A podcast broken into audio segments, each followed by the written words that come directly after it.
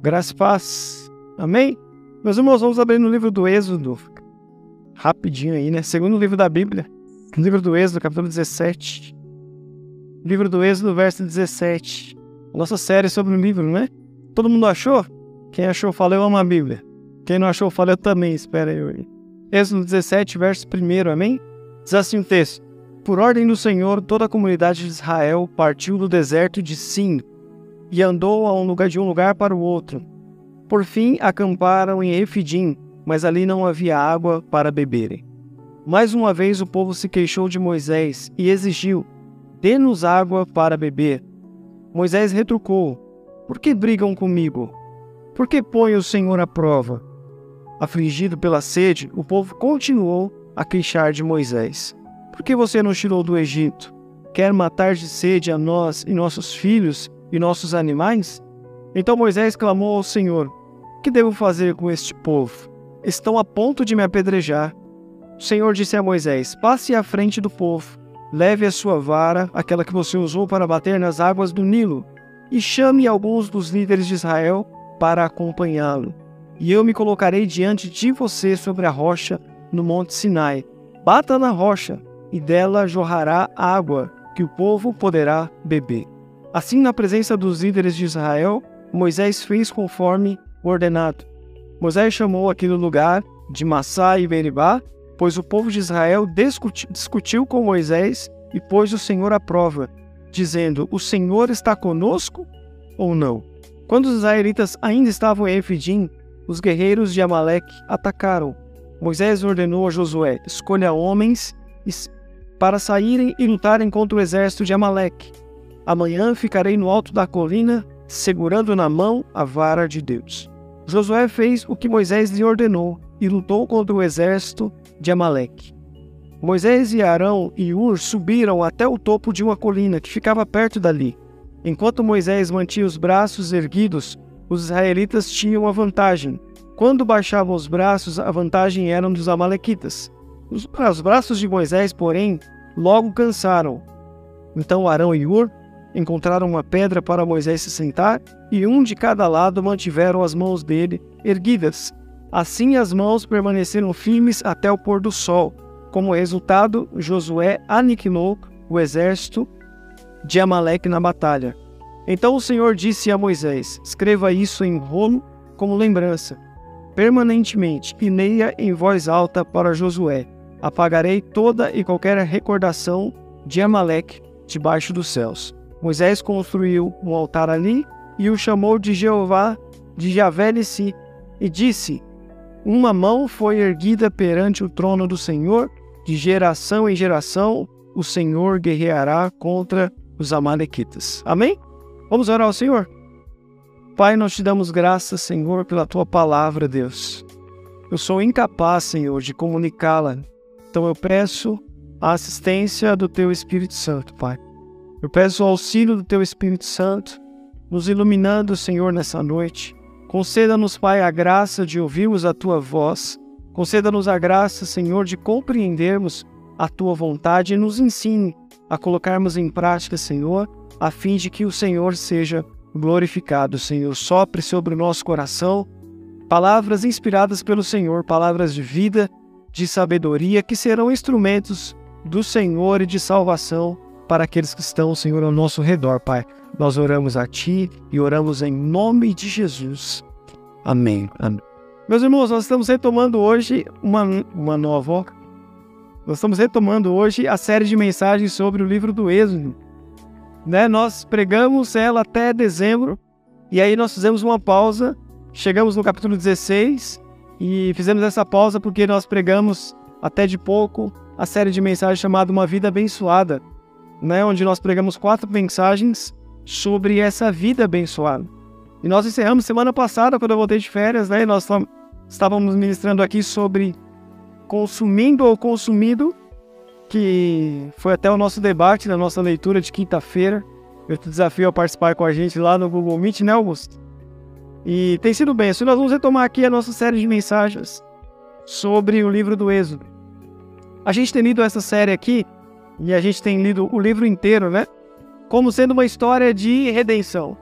não é apenas uma história de libertação. Deus não está apenas libertando um povo. Ainda que ele tenha libertado seu povo da escravidão do Egito, ainda que ele tenha tirado o seu povo das garras de Faraó, seria muito pouco se a gente falasse aqui que Deus está apenas libertando um povo.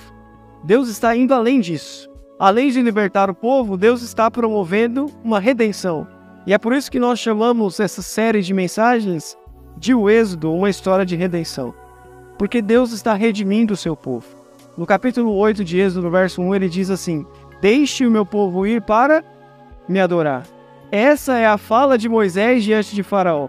Ele não está tá apenas é, pedindo para que Faraó liberte o povo. Ele está dizendo assim: deixe que o povo seja livre para ir adorar ao Senhor. Ou seja, não estamos falando aqui apenas de uma jornada onde o povo se torna livre de um regime opressor. Nós estamos falando aqui de um povo livre para adorar a Deus na sua liberdade, manifestar adoração a Deus na sua liberdade. E para nós é também uma jornada de redenção aquilo que Deus fez na nossa vida. Quando a gente fala do Senhor entrar nas áreas da nossa vida, nós não estamos falando apenas de ter um casamento melhor.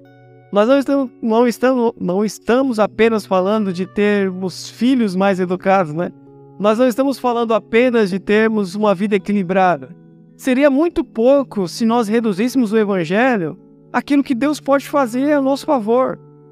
Seria muito pouco se nós reduzíssemos o Evangelho às demandas que a gente tem. Como se Deus fosse um produto da prateleira que a gente pega para satisfazer as nossas demandas e os nossos desejos. Deus está para além disso e aquilo que Ele tem proporcionado para nós não é apenas satisfazer as nossas demandas. Deus nos tornou livre para que na nossa liberdade a gente possa manifestar uma adoração verdadeira e genuína a Deus. Não foi isso que Jesus disse lá no poço de... com a mulher samaritana? Quando ele diz assim: Olha, o Pai procura verdadeiros adoradores que adorem o Pai em espírito e em verdade. Então a nossa liberdade não é para ser livre no sentido apenas de sair de um regime opressor, mas acima de tudo é nos colocar em liberdade para que a gente possa adorá-lo de fato. Para que na nossa liberdade, no nosso arbítrio, a gente possa manifestar de maneira livre uma adoração sincera e genuína a Deus. Acompanhe comigo o verso 1 do capítulo 17, porque diz assim: ó, Por ordem do Senhor, toda a comunidade de Israel partiu do deserto de Sim e andou de lugar de um lugar para o outro. Por fim acamparam em Efidim, mas ali não havia água para beber. Por ordem do Senhor é assim que começa aí na sua Bíblia, provavelmente, por ordem do Senhor. Aquele povo saiu do Egito e agora está peregrinando no deserto. E eles estão de parada em parada. E aqui a gente está lendo que não foram paradas aleatórias por ordem do Senhor, eles pararam onde pararam. Eles estavam parados naquele lugar exatamente debaixo da ordem do Senhor. Nós, como cristãos, nós devemos entender que as dificuldades que a gente atravessa na nossa vida, elas também não são aleatórias. Não são paradas aleatórias. Não são coisas que acontecem ao léu. Eu tenho uma frase que eu sempre gosto de utilizar nos aconselhamentos pastorais que a gente faz. Aquilo que a gente passa na nossa vida cristã ou foi permissão de Deus ou foi vontade de Deus. O fato é que o Senhor continua sendo Senhor soberano das nossas vidas. Ou ele permitiu que nós passássemos por aquilo, ou ele mesmo nos conduziu àquele lugar. O fato é que o Senhor nos promete ser Senhor soberano sobre as nossas vidas. Por isso que o salmista no Salmo 23 diz: Ainda que eu ande pelo vale da sombra da morte não, ter, não temerei mal algum. O medo não era passar pelo vale da sombra da morte. O medo não era passar por lugares perigosos. A segurança do salmista é que em todo tempo a presença do Senhor o acompanharia. E a nossa vida cristã é uma jornada de altos e baixos. A nossa vida cristã é uma jornada de abundância e de escassez. Enquanto nessa vida, enquanto nesse tempo presente, enquanto nessa nossa peregrinação na terra, nós vamos provar tempos de abundância e tempos de escassez, tempos de fartura e tempos de necessidade. Nós estamos sujeitos a atravessar por todas essas lutas. Por isso que o evangelho não é a religião do conforto. O evangelho é a religião da fé. Nós caminhamos por conta da nossa fé. C.S. Lewis diz no livro O Cristianismo Puro e Simples, ele diz: "Se você deseja uma religião de conforto, certamente eu não lhe ofereceria o evangelho. Se você deseja uma religião de conforto, certamente eu não lhe ofereceria o evangelho." E do livro ele diz mais ainda. Ele diz assim: "Talvez um bom livro, um bom livro não, um bom vinho te cairia melhor do que o conforto que o evangelho pode te proporcionar." Então, a nossa jornada como cristãos, ela é uma jornada de fé. E esse povo está passando pelo deserto para aprender a depender de Deus em todas e qualquer situações. Nós, como cristãos, nós precisamos depender e aprender a depender de Deus em todas as situações. Quando nós temos em abundância, nós devemos repartir sabendo que não vai nos faltar, porque Deus é Senhor sobre a nossa vida. E quando nós estamos na escassez, nós podemos ter segurança também que não vai nos faltar, porque Deus é o Senhor sobre as nossas vidas. A promessa do Evangelho não é que nós não passaríamos por tempos de crise. A promessa do Evangelho é que a presença dele estaria conosco em todo tempo. Não importa onde nós estamos, importa com quem nós estamos.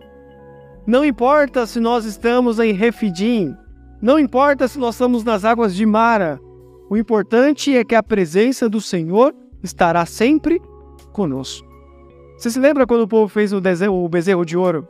Moisés estava no, no monte, tendo um tempo a sós com Deus, e quando ele desce, o povo estava no forró lá, festa rolando lá embaixo, o bezerro de ouro erguido. Moisés quebra as pedras da lei, e quando ele volta para orar ao Senhor, o Senhor fala assim: Moisés, eu me cansei desse povo. Esse povo é de dura serviço, coração endurecido, esse povo não se curva, esse povo não se dobra.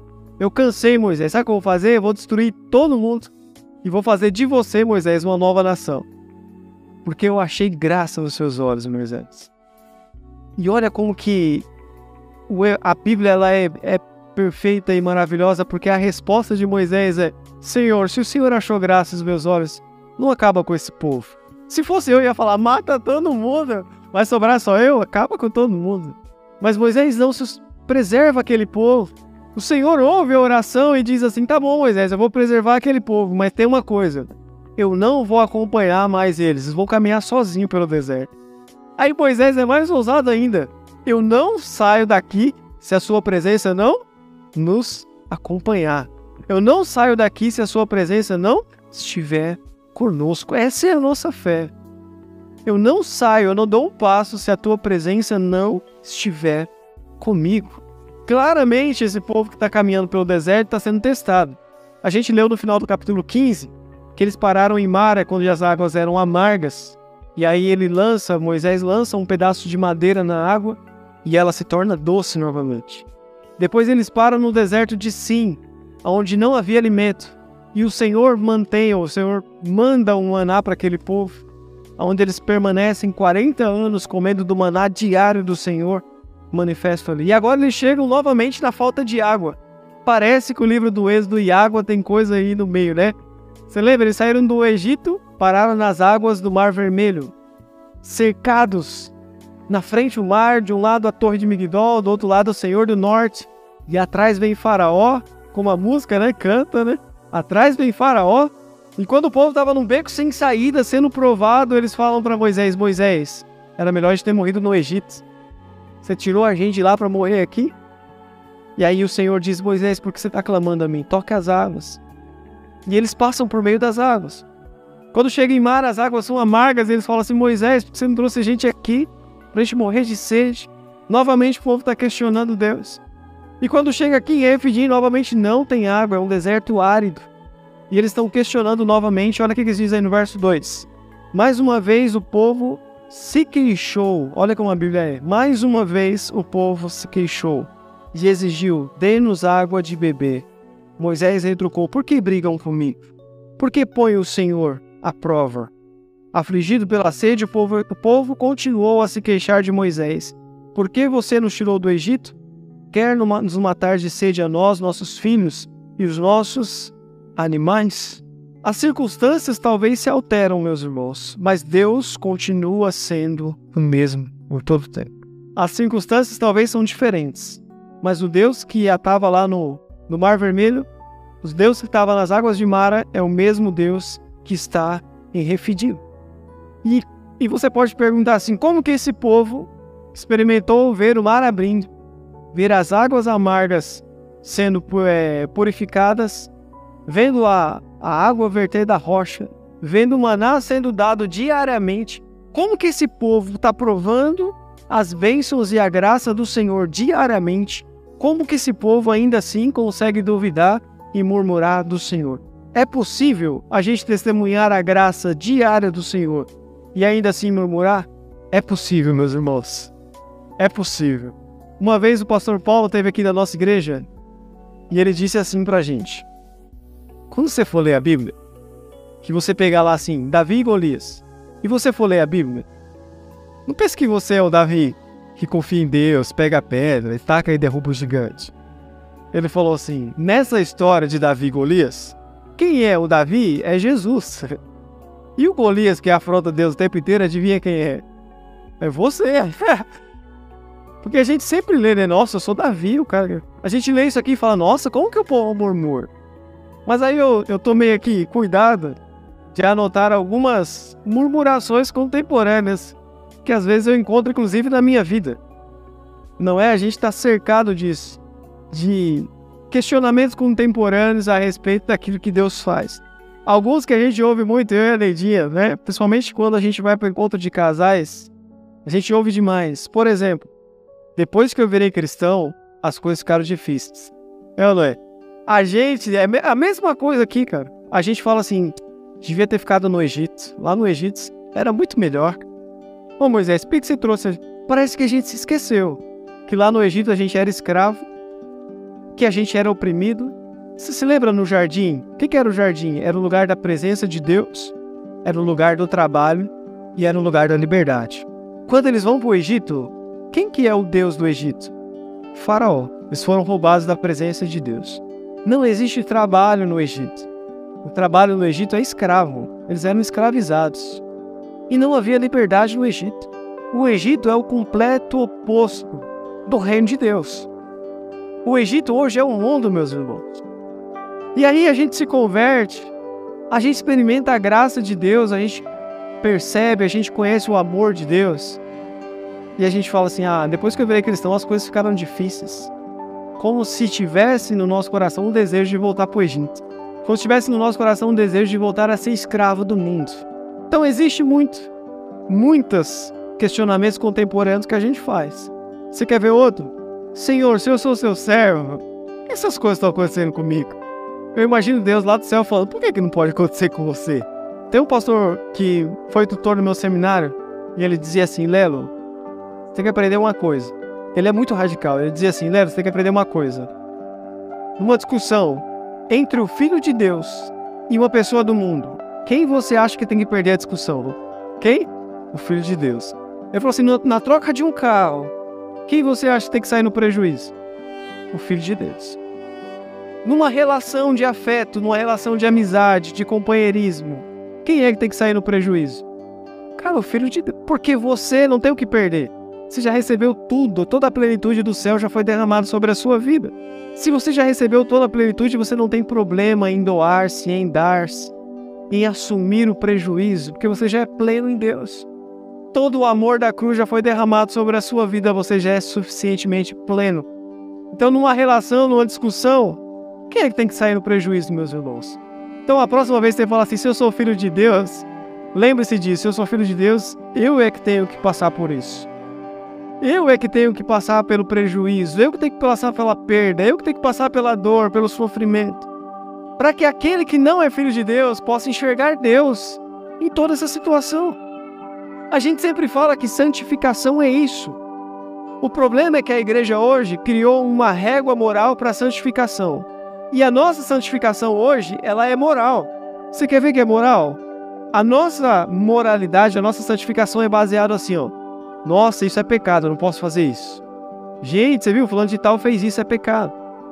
A gente se diferencia do mundo como pessoas que são morais. Só que tem um problema na moralidade.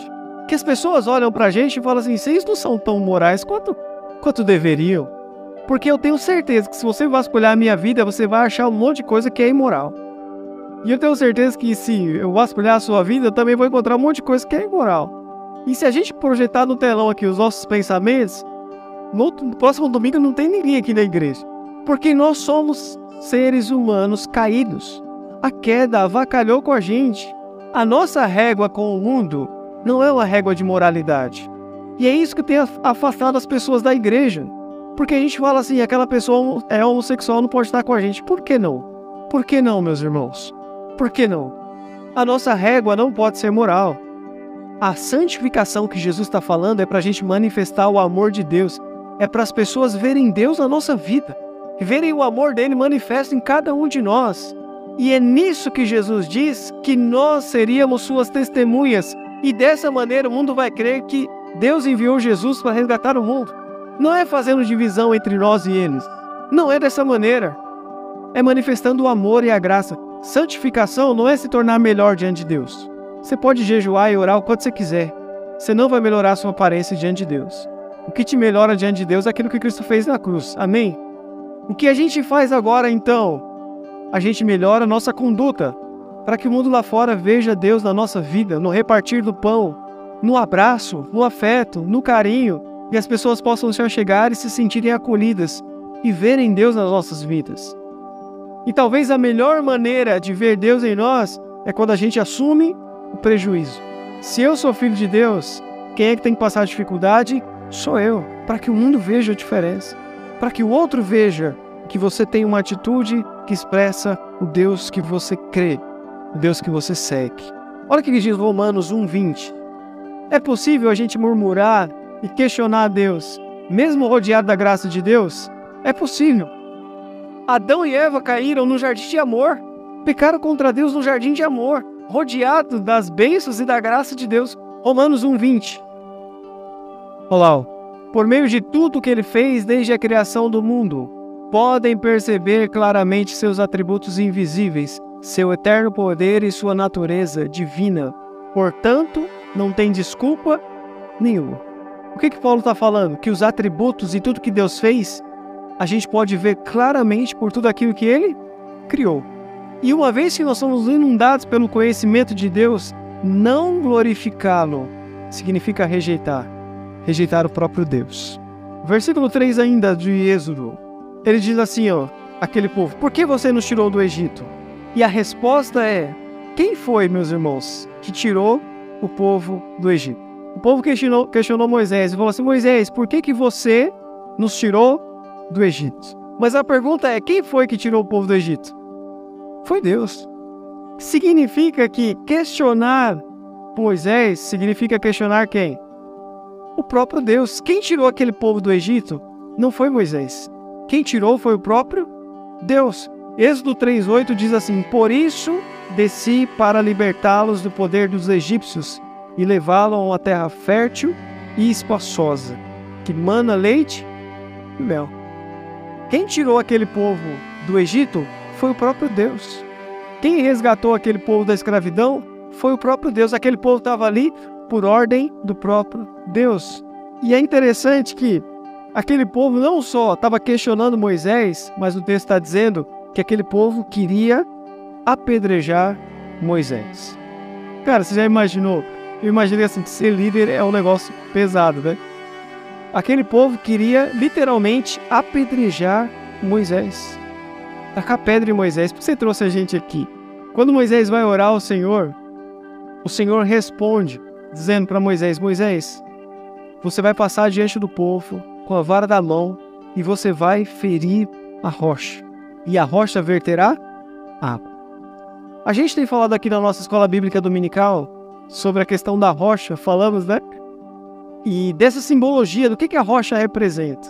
A rocha representa o próprio Cristo.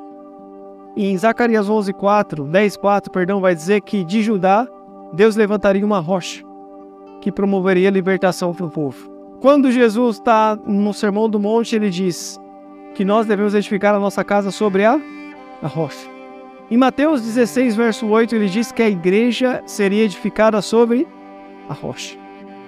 O apóstolo Pedro, em Atos capítulo 4, diz que Cristo é a rocha que os homens rejeitaram, mas que Deus colocou como pedra angular, como pedra fundamental.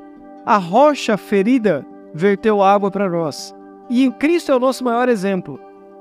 E o que implica quando nós dissemos uns aos outros que nós somos seguidores de Jesus? O que, que implica, meus irmãos?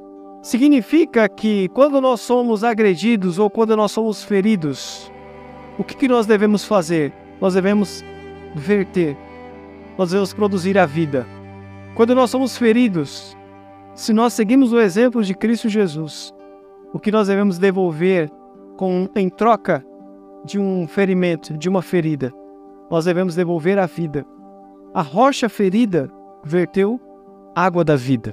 Quando o povo sentiu a sua integridade física ameaçada, quando o povo percebeu que ele se sentiria ferido, a reação foi violenta. Foi apredejar Moisés. A pergunta é: quando nós nos sentimos ameaçados, quando nós nos sentimos feridos, qual que é a nossa reação? De que maneira nós temos reagido, reagido aos ataques que nós temos sofridos? Em Lucas capítulo 9, verso 23, Jesus diz assim: Se alguém quiser vir após mim, negue-se a si mesmo, tome diariamente a sua cruz e siga-me.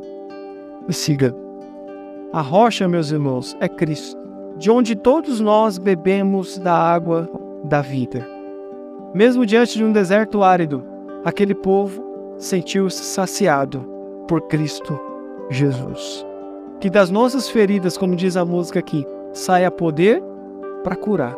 Que das suas feridas, das dores que você carrega na sua alma e no seu coração, que delas saiam, saiam cura.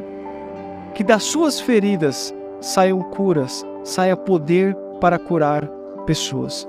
Talvez você passou por abusos, talvez você passou por dificuldade, talvez você passou por violências, talvez você passou por ataques. O que o Senhor está te desafiando hoje é transformar os, os seus traumas e as suas feridas em poder para curar outras pessoas. Que das suas dificuldades, dos seus, dos seus enfrentamentos diários, possa sair poder, possa sair vida para curar outras pessoas. Das suas crises de ansiedades, das suas depressões, possam sair água viva para curar e saciar outras pessoas. Nos dias de maior crise que você possa passar, é nesse dia que o Senhor vai colocar pessoas na sua vida para você abençoar. Vocês lembram de Jó? Quando Jó estava pior, mais arrebentado possível. Deus envia os amigos de Jó para Jó orar por eles. E Deus está falando assim: se Jó orar por eles, eu vou ouvir a oração de Jó. E a Bíblia fala que Deus muda o cativeiro de Jó quando Jó está orando pelos seus amigos. Que das nossas feridas saiam poder para curar. E nisso implica ser um seguidor de Jesus. Nisso implica ser um seguidor de Jesus.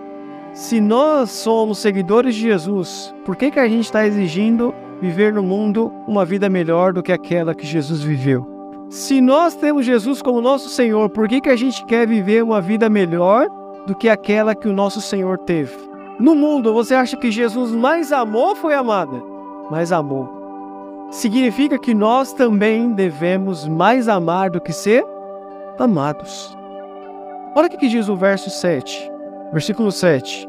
Moisés chamou aquele lugar de Massá e Meribá, pois o povo de Israel discutiu com Moisés e pôs o Senhor à prova, dizendo: O Senhor está conosco ou não? O nome daquele lugar chamou-se Massá e Meribá. Em hebraico, você sabe o que significa Massá e Meribá? Você sabe? Em hebraico, Massá e Meribá significa contenda, lugar da contenda, lugar da prova. É exatamente o que Moisés colocou aqui. Massai Meribá, o lugar da contenda, o lugar da prova. Aquele lugar ficou conhecido como lugar da contenda. Deixa eu te falar, lugar, os lugares que a gente frequenta não serão definidos pelos nomes que a gente dá, mas por aquilo que a gente faz nesses lugares. Por exemplo, a PIBEG, a nossa igreja aqui, a gente tem um letreiro gigante no fundo ali, que é amar, servir e alcançar. Nós não seremos definidos como a igreja do amor porque a gente escreveu na parede. A gente não será definido como a igreja que ama porque está escrito lá atrás, ó, amar. A gente não será definida como uma igreja que serve só porque a gente escreveu que ali está escrito servir. A gente não será conhecida como uma igreja que alcança só porque a gente escreveu lá na parede alcançar. Porque o que define esse lugar não é o que a gente escreve nem o que a gente fala, é o que a gente faz. Se nós falamos aqui, nós provamos aqui que a PIBEG é a igreja do amor, não faz sentido a gente entrar aqui e não amar pessoas. E deixa eu tirar um engano do seu coração rápido aqui, tá? Quando a gente fala que a PIBEG é a igreja do amor, a proposta não é você chegar aqui e se sentir muito amado. Se isso acontecer, glória a Deus, é o nosso sonho. Mas quando a gente fala da PIBEG ser a igreja do amor, é para você vir aqui e amar pessoas. Ah, vou sair da PIBEG porque ninguém me ama lá. É claro, velho, aqui você tá aqui é para amar pessoas. O evangelho não é assim? Eu não venho aqui para ser amado, eu venho aqui para amar pessoas. Mas se tiverem dois com esse mesmo pensamento, você vai amar e vai ser amado. Mas a gente sai do nosso, da nossa casa para estar aqui para servir pessoas. A gente vem aqui para amar. Ah, eu vim na PIBEG e ninguém se importou comigo. Mas e você, se importou com alguém? Pô, eu vim aqui e ninguém ligou para mim, mas e aí? Você pegou o telefone, ligou para alguém, mandou uma mensagem para alguém? Ou que seu dia seja abençoado. Como que você tá? Tá tudo bem? Porque nós não seremos conhecidos porque nós escrevemos na parede que nós somos a igreja do amor. E nem nas artes lá que a gente posta no Instagram. Nós seremos conhecidos quando de fato nós fizermos, nós colocarmos isso em prática. E não é só na vida da nossa igreja. O seu lar será um, será um lar abençoado não é porque você diz. E não é porque você escreve aqueles negocinhos assim, um lar docilar né, na parede da sua casa. O cara escreve lá docilar, mas trata mal a esposa. Que docilar é esse? A nossa casa e a nossa família será conhecida não por aquilo que a gente fala, por aquilo que a gente escreve, mas por aquilo que a gente faz. Os lugares que a gente passa, qual o nome ele tem recebido? Qual o nome a sua casa tem recebido? Qual nome a sua igreja tem recebido? Qual nome o seu trabalho tem recebido? Por onde a gente passa, de que maneira as pessoas têm chamado os lugares aonde a gente frequenta? Que nome a gente tem dado para esses lugares que a gente vai, que a gente frequenta? Essa rocha, ela ela ela verte uma água viva. E eu queria chamar a atenção para vocês para uma questão hebraica, né? uma questão é, da tradição dos judeus. É, vocês já ouviram falar de uma festa chamada Sukkot, que aparece na Bíblia? Que é a festa dos tabernáculos, festa das tendas, que acontece uma vez por ano, isso acontece até hoje né, entre os judeus. Uma vez por ano, eles saem das suas casas e moram acampados em tendas, em tendas mesmo assim, durante sete dias. Então, durante sete dias, eles saem das suas casas, eles acampam e eles moram em tendas bem simples mesmo, durante sete dias, que é justamente para lembrar esse tempo em que eles estiveram em peregrinação pelo deserto. Então, a festa dos tabernáculos, né, ou a festa de Sucote, é para lembrar desse período que eles atravessaram o deserto, onde Deus foi o providenciador de todas as coisas. E no oitavo dia da festa, os sacerdotes né, do templo, eles descem, ou eles desciam na época de Jesus, até o tanque de Siloé, e aí eles enchiam um cântaro de água, subiam novamente para o templo e derramavam a água do, do, do tanque de Siloé no altar, que eles chamavam de cerimônia de libação. Então, no último dia, no oitavo dia, sete dias acampados, no oitavo eles faziam esse, esse, uma espécie de culto, essa cerimonial, que era a cerimônia de libação do derramamento de água, que era justamente para lembrar desse texto de Êxodo 17, quando Moisés feriu a rocha no deserto e ela verteu água. Por isso, eu queria que você abrisse comigo lá em João, capítulo 7, e verso 37. Evangelho de João, capítulo 7 e verso 37. Amém? Olá, no último dia, que último dia? No último dia da festa, que a gente falou aqui, no último dia da festa, né, dos tabernáculos, né, do Sucote, que eles moravam ali, sete dias na tenda, no último dia, no oitavo, acontecia esse cerimonial no templo, E é justamente nesse último dia que Jesus estava nesse cerimonial. É nesse cerimonial que esse texto está falando. No último dia, o mais importante da festa, que acontecia a cerimônia de libação, Jesus se levantou e disse: Imagine a cena: o sumo sacerdote derramando a água no altar para lembrar a água que salvou o povo no deserto. E enquanto os sacerdotes estão derramando a água no altar, o que, que Jesus disse? Jesus se levantou e disse em alta voz: Quem tem sede, vem a mim e beba. Verso 38. Pois as Escrituras declaram: rios de água viva fluirão do interior de quem crer em. Imagine Jesus se declarando: Eu sou a água. O povo derramando a água lá, ele está dizendo: Tá vendo? Eu sou a água. Quem tem sede, vem até mim e beba. E quem crê em mim, do seu interior fluirão rios de água viva. Maravilhoso, né? Maravilhoso. Como que Deus é bom demais, maravilhoso. No verso 8, lá de Êxodo 17, diz assim: Quando os israelitas ainda estavam em Efidim, os guerreiros de Amaleque atacaram Moisés. Atacaram, perdão. Moisés ordenou a Josué: Escolha homens para saírem e lutarem contra o exército de Amaleque. Amanhã ficarei no alto da colina segurando minha, na minha mão a vara de Deus. Essa história, se você quiser ler depois com calma, está registrada lá em Deuteronômio 25. Então tem lá a história mais completa, aqui ela está bem resumida mesmo, e aqui está bem completa.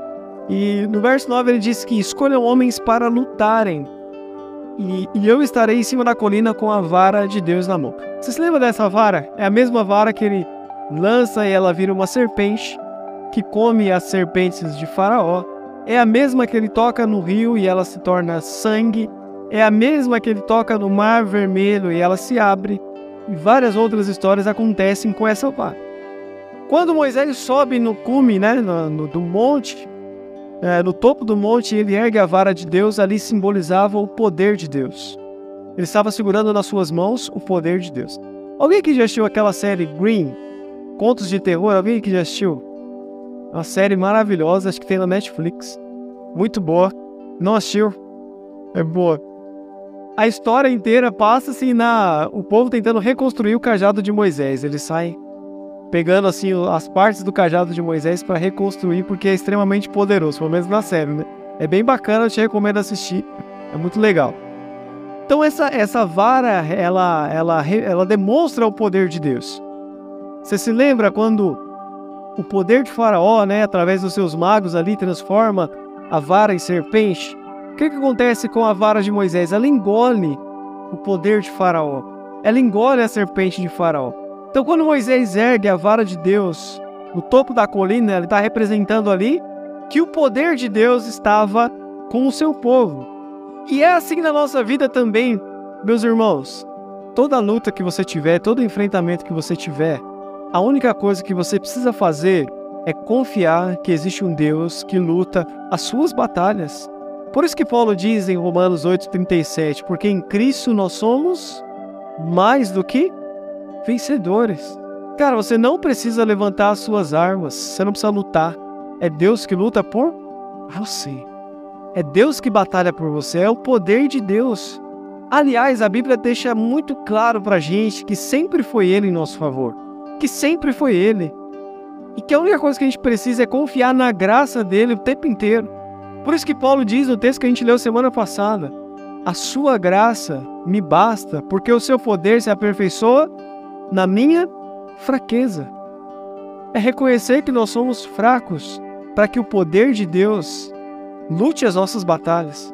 A gente não, você não precisa enfrentar, você não precisa se preocupar, você precisa confiar que o poder de Deus lutará as suas guerras e as suas batalhas, e Ele é suficientemente poderoso para vencer todas elas. Amém? Moisés sobe no monte e eu não posso deixar de trazer para vocês uns elementos messiânicos contidos nesse, nesse texto aqui. Primeiro que Pedro vai testificar que Moisés, no Antigo Testamento, é a figura do Cristo. Está lá em Atos, capítulo 7, e verso 37.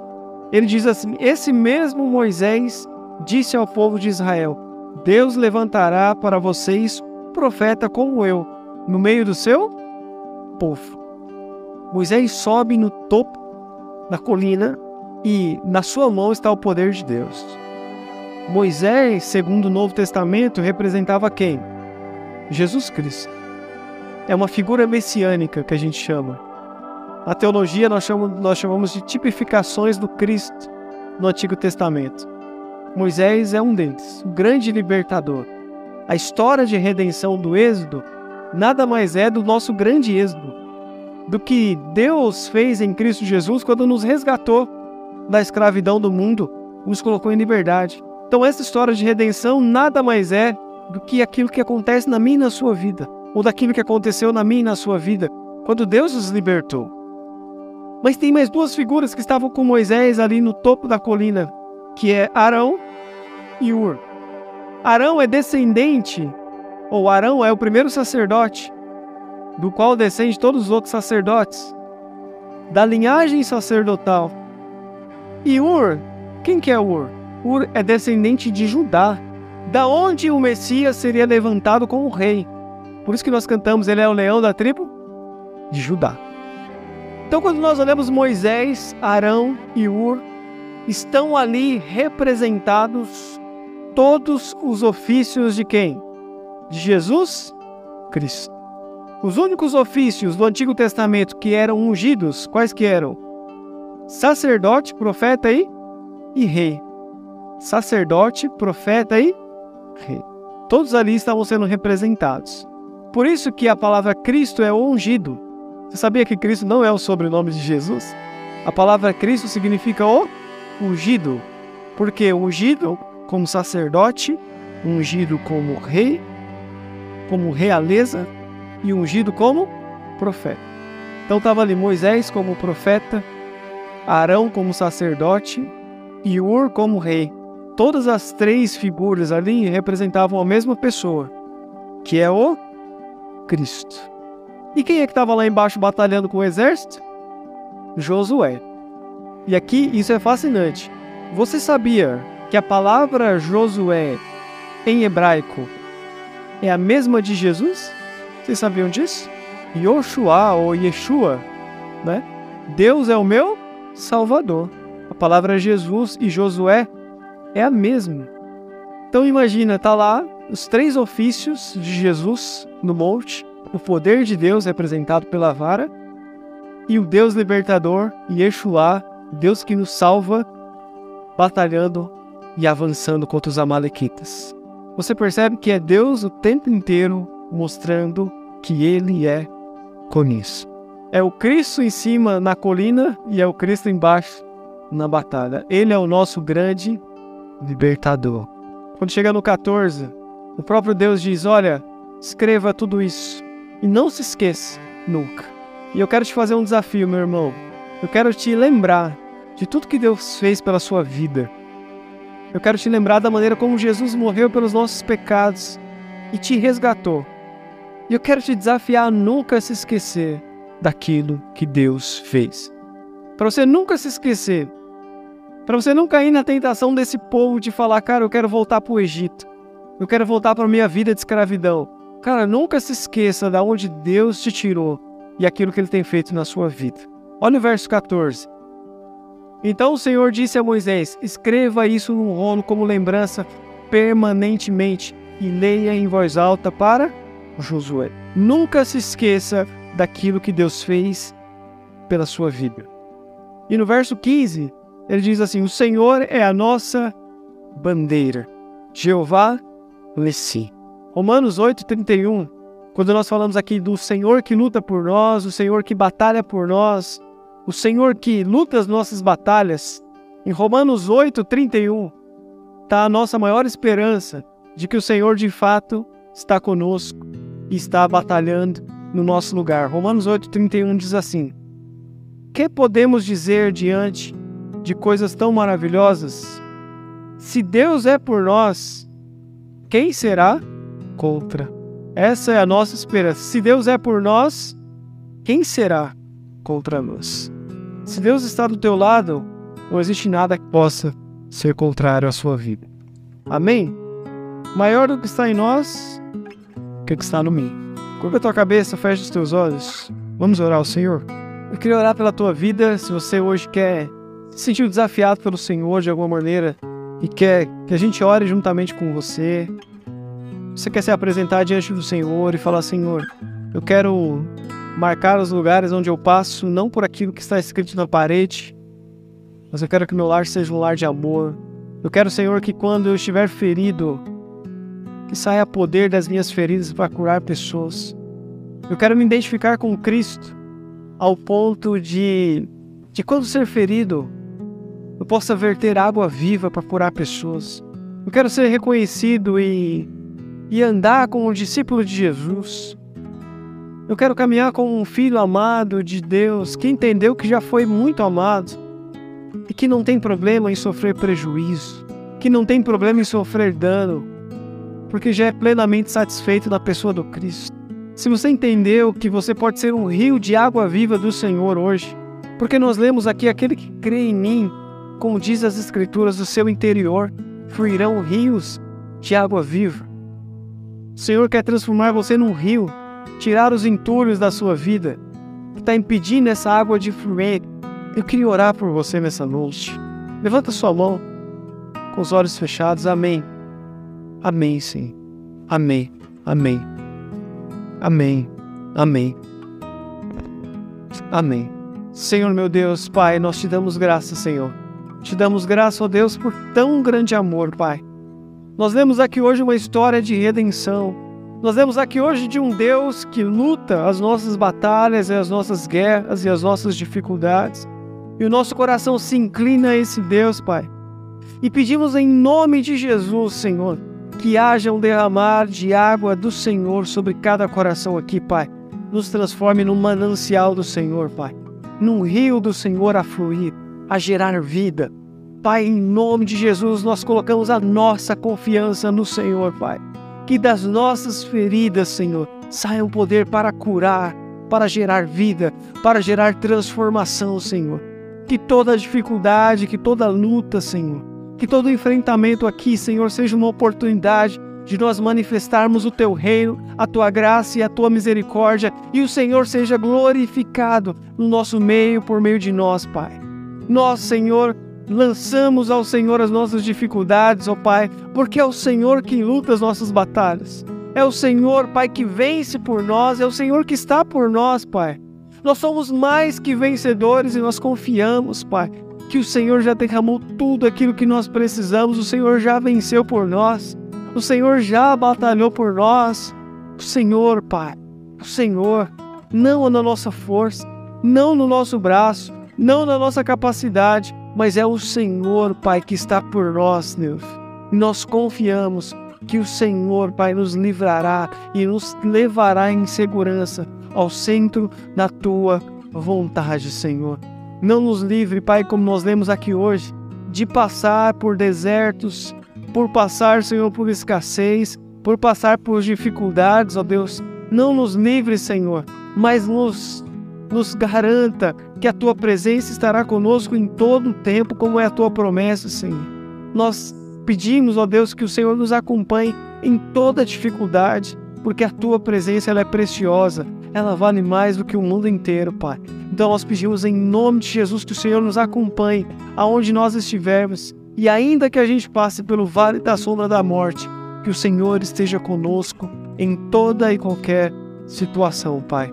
É a oração que fazemos, Senhor, e fazemos em nome de Jesus. Amém. Amém.